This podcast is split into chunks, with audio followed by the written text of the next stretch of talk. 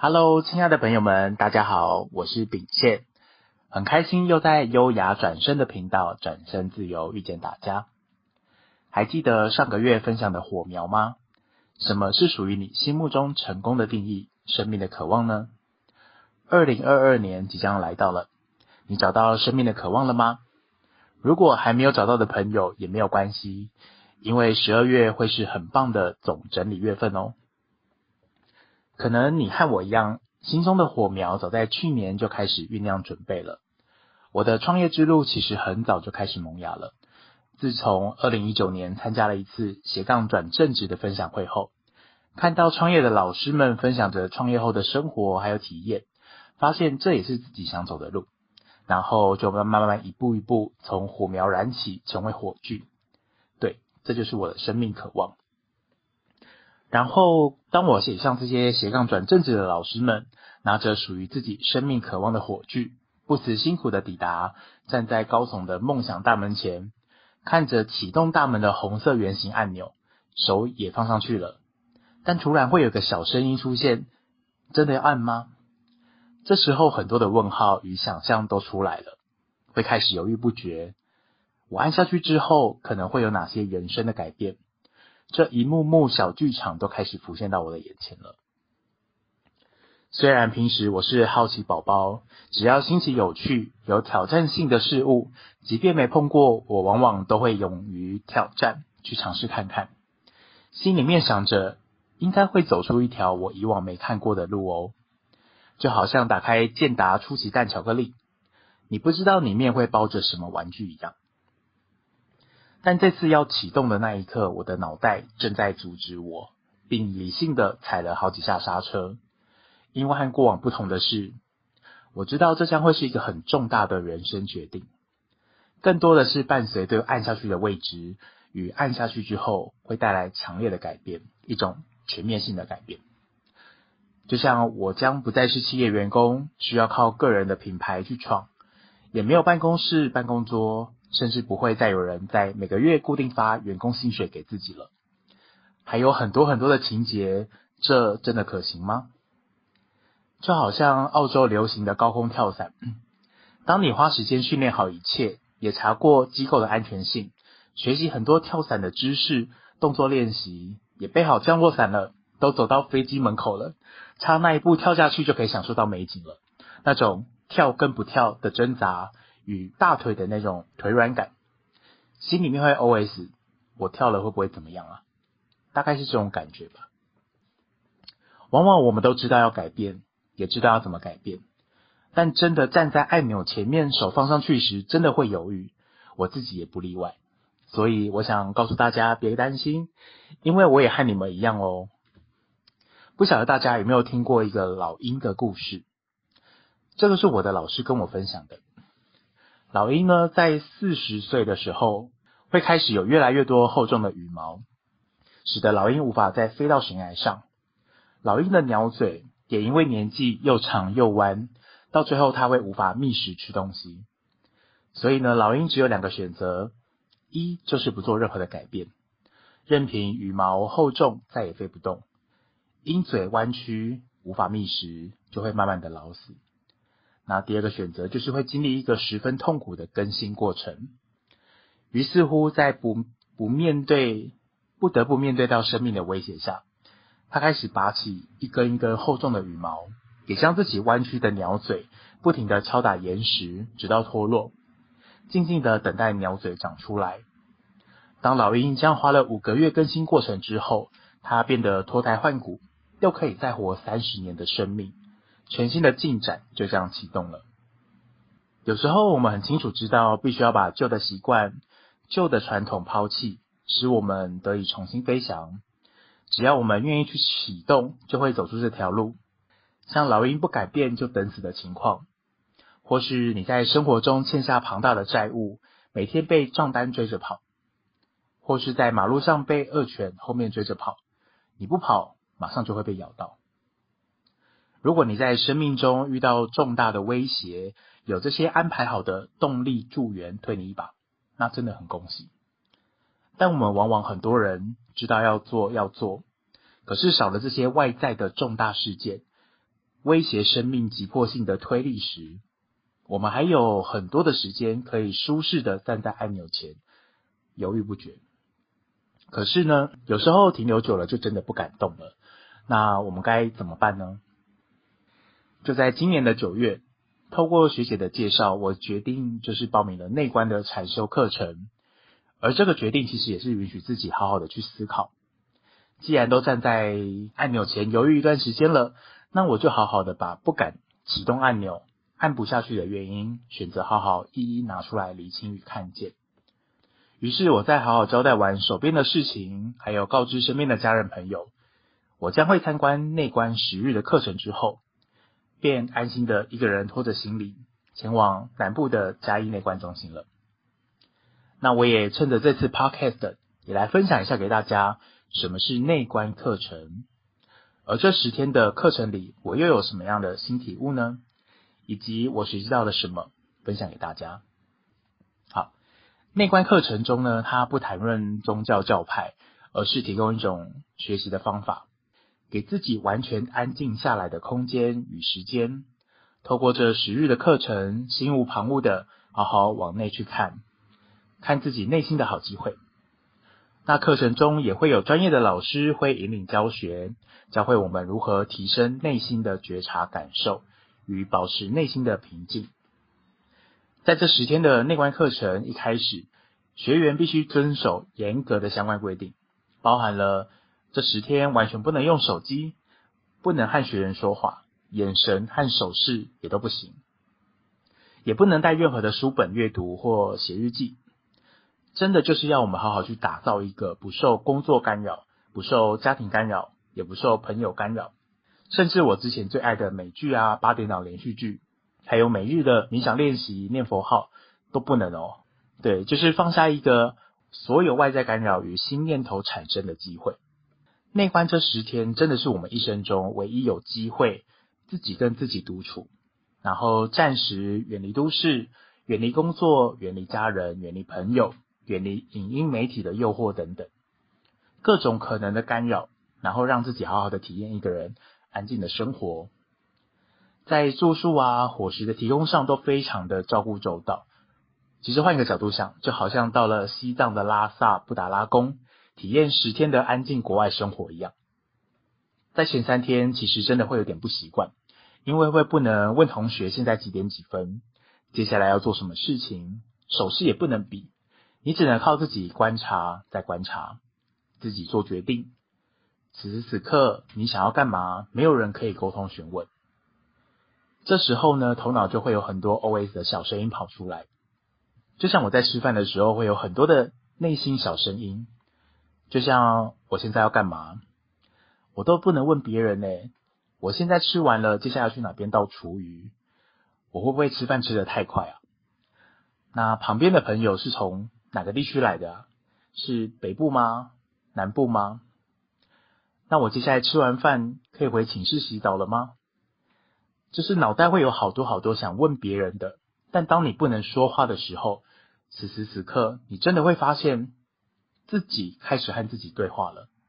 而且你会听得很清楚自己和自己对话的声音，因为没有别人了，只能回头和自己对话。这真的是很有趣、很清晰实在的体验。那在前三天慢慢发现自己很清楚听到内心的 OS 之后，这样还不够。老师呢，开始会指引你下一步，就是要让我们去学习如何可以去除这些头脑内在的小声音，因为这些小声音、内在小声音也是进入内观、内在观察的一种干扰。我们需要去除头脑的内在小声音后，回到内心。开始学会用心观察，内观才会真正的启动。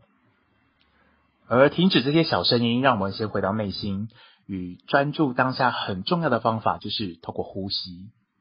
所以呢，这时候想邀请大家先把手机的 Podcast 音档按下暂停键，跟着我试看看。请你一边用头脑想着今天午餐、晚餐吃了什么，然后同时一边观察自己的呼吸，是左鼻孔呼吸。还是右鼻孔呼吸，还是左右鼻孔一起呢？那么你的呼吸是急促的还是缓慢的？大家可以同时做这两件事情，然后试看看五分钟之后再回来吧。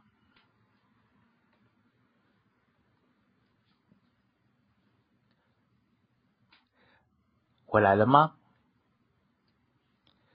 你是否会发现，真的无法做到同时用脑袋想事情，又要同时观察此时此刻我自己是哪一个鼻孔吸气，又是哪个鼻孔吐气？而这个好方法就是帮助我们拉回杂念，将自己专注回当下，专注于心的好方法。我们在学会去除杂念，开始用心内观之后，后面的七天都是要练习我们如何用心去体会，包含体会身体的各种感受，身体的不愉快跟愉快的感受。因为我们平常的生活真的有太多太多的影音刺激与干扰了。包含生活中的电视新闻、耸动的标题、连续剧、电影、书本，甚至各种人际关系的对话，这些都会一再的将我们对自己身体的感受产生一种注意力转移的效果。所以大家可以回想一下，在工作职场上，人际关系遇到不如意、不顺心，或是产生那种紧张啊、害怕的情绪的时候，是不是也会和我一样，会想赶快做点事情让自己放松呢？不是打开手机看影片，就是吃好吃的美食来舒压，或是找身心灵励志的好书来暂时抚慰自己的心灵，脱离现实，或是找朋友聊天宣泄不舒服的感觉。最后选择可能什么都不做，关机睡觉，两手一摊。虽然呢，这些活动可以快速的让我们回到舒服，产生强烈的愉悦感。但是每次愉快的感受总是来得快，去得也快。睡醒之后呢，问题还是在，又开始同样的循环了。这样久了，会让我们渐渐失去对自己感受觉察的敏锐度。当我们在遇到这些紧张、害怕、不舒服的感觉，往往第一时间都会习惯性的选择逃跑，甚至宕机无法动作，先放一边。在这十天的内观课程，唯一会做的事情，就只有专心的静坐，睡醒就开始，午饭吃饱再继续，直到晚上，一天大概会有十个小时的机会可以静坐哦。静坐过程当中，身体当然会产生很多的脚麻、啊痛啊、蚊虫干扰，也有热啊、不舒服的流汗。但这些不舒服的感受，如果是平常的我，一定会很想马上放弃，起码会先移动身体，想开电风扇、开冷气。想快点把蚊子赶走，让自己舒服一点，这也是一种选择。我们在面对不舒服的感受时候，很真实的反射动作与习惯。那也可以透过这些动作，实实在在的看见，看见自己在面对这些不舒服的感受的时候，我会有多快放弃，或是因为因因此更加的生气啊、怨恨、抱怨、抵抗。这些都可以在十天的课程当中很清楚的被观察到，自己就好像被抽离出来，我成了观察者的角色。我拿着记录本记录下，我看见自己面对这一切不舒服，我是怎么选择的，我又如何做，又是如何想的。我很感谢自己后面七天真的很认真的静下来，好好跟这些不舒服的感受共存，即便我的大腿、小腿做到麻了、痛了。我会告诉自己，好好好，我知道了。我有发现自己正在承受痛苦，我就来观察一下痛麻的感受，看看能不能每次多撑十分钟。不舒服的感受也是一种感受哦，看看能不能每次多进步一点，多撑个十分钟、二十分钟，直到最后好像真的可以跟痛麻的感受和平共处。我知道我的腿很痛，但是我开始选择练习。不排斥它的发生，我接受了这个事实，不会像之前遇到痛苦，就是想快点快速转移，让疼痛快速消失，反而当下会选择笑笑的，用内心跟自己的双腿对话。好，好，好，我知道你们在痛，那就喊出来吧，我愿意再多十到二十分钟，让你们抒发疼痛，有我陪着你们，我在听，我在听，我在。这样几次下来，我真的发现，对于那些不舒服的各种感受，真的可以用平常心去看待了。原来也没有那么痛苦嘛，痛苦最后也会消失的，但最后反而会真的是感谢他们，让我可以有机会去观察我自己在面对痛苦的时候，我会有哪些各种的反应，不管是身体上啊、感受上或念头上，真的真的可以看得很清楚，自己在面对紧张、害怕、痛、麻、痒、热各种不舒服的时候，我会如何动作和反应的。这个也是我在课程里面发现第二个有趣的体验和学习。如果没有这些疼痛来陪我练习，也不可能学好好好观察，然后尝试用平常心去看待这一刻。透过这个实实在在的练习，能够帮助我对于各种不舒服的体验，未来可以用平常心去看待，还有放下，放下抗拒，放下抵抗，更多的是看见、接受跟包容。那听到这边，你们还记得那个拿着火炬站在梦想大门前，感受到各种紧张、害怕，还有对未来未知的我，跟不敢按下去启动按钮的我吗？我在这十天课程之后啊，好像可以真的按下去了耶！开始不选择逃避，用平常心面对那些不舒服的感受，观察它，接受它，因为我知道这一切都是过程。透过练习之后，我可以好好看着这些改变的过程。即便还是会有不舒服，但我不会像之前一样选择逃跑，或是宁愿看不见，反而是会举起我对生命中渴望的火炬，用我设定好的生命渴望目标来好好照亮，看清楚为什么会按不下去，以及慢慢愿意看清楚过程中即将会面对到的一切。这个就好像我在创业的过程中，一定会失去原有的公司保护伞。但好好想想，真的都没有人可以问吗？没有人可以帮忙吗？其实不是的，我有这十年累积的人脉，有很多爱我的人选、好朋友、业界的前辈、老师，还有一路陪伴我的学姐等。其实他们都是强大的智囊团，都是满满的资源。甚至创业，很多人遇到没有底薪、不再领别人薪水的日子，但我又拿起计算机开始按的时候，选择创业后。我将获得更多，那种满满的丰盛感瞬间又回来了。在十天的内观课程之后，感谢自己对于那些改变的不舒服，能够用还有未知、紧张、害怕的情绪，可以多点接纳，不再视他们为各种恶魔，需要马上逃避啊，或是奋力抵抗他们，反而是用一种为了迎接生命中渴望的目标所必须经历的。我也需要移动脚步，选择离开旧有的地方，才能看见想要看的风景。有舍才有得，所以一切都有隐藏的祝福在其中。现在真的有体会到那深长的祝福了。当我选择带着生命渴望的火炬前进，好好照亮，看清楚那些不舒服的剧情、幻象或是假设性，慢慢的一件一件的照亮、厘清、检查，你会发现真的没有那么可怕。只需要感谢他们，然后就去经历这些过程吧。你会发现，他们都是站在两旁，迎接你迈向改变的助力哦。用感谢去代替抵抗，感谢这些不舒服的经历所带来的隐藏祝福吧。最后，当我怀着这样的心情，重新回头看那颗启动梦想大门的按钮，你知道我按下去之后发生什么事情了吗？当开始经历那些改变的过程，之前无法面对的事情，真的好像可以用平常心去经历，甚至可以去检视哪里还可以更好的，仿佛就像地下室慢慢往一楼的平面走上去。虽然要花力气，腿会酸会累，但我知道我正在往上走向一楼，每一步往上都是扎实有力的，疑虑感会消失，因为我知道我正在往上。那取而代之的是那种一步一脚印、踏实的平静感、平安感。对，很开心我做到了，按下启动的按钮。在上个月找到属于自己成功的定义与生命的渴望火炬之后，或许在这十二月的祝福月份里，可以让自己有一个独处的空间，用生命渴望的火炬去照亮，用平常心好好的厘清、检视、再确认那些按不下梦想启动按钮的原因。秉宪也会陪着大家一起在职涯道路上继续前进哦，真的很开心可以持续分享我的职场小故事，我们一起加油吧！